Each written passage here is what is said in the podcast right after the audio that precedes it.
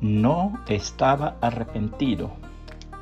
Sucedió hace unos años que un homicida fue sentenciado a la pena capital por su crimen.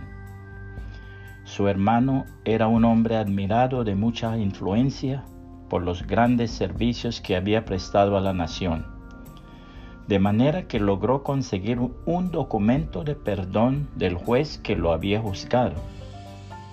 Al día siguiente fue a la penitenciaría con el documento de perdón en su bolsillo. Al ver a su hermano condenado a la silla eléctrica le preguntó, ¿qué harías tú si tuvieses la suerte de ser perdonado? Su respuesta vino inmediatamente. Lo primero que haría sería buscar al juez que me sentenció y matarle. Enseguida buscaría al testigo principal que testificó en mi contra y le mataría también. El hermano se levantó y salió de la prisión con el documento de perdón en su bolsillo. No merecía ser perdonado. La Biblia dice, cuando Juan vio que muchos fariseos y saduceos venían a mirarlo, bautizar, los enfrentó. camada de víboras, exclamó.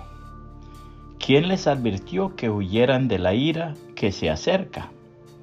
Demuestren con su forma de vivir que se han arrepentido de sus pecados y han vuelto a Dios. San Mateo 3, 7 y 8, nueva traducción viviente.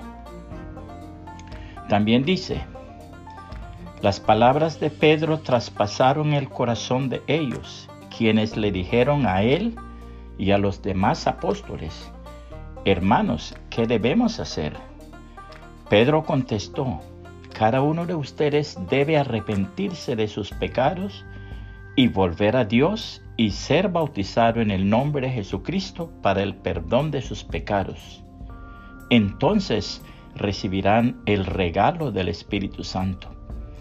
Esta promesa es para ustedes, para sus hijos y para los que están lejos, es decir, para todos los que han sido llamados por el Señor nuestro Dios. Verso 41 dice, los que creyeron lo que Pedro dijo, fueron bautizados y sumados a la iglesia en ese mismo día, como tres mil en total.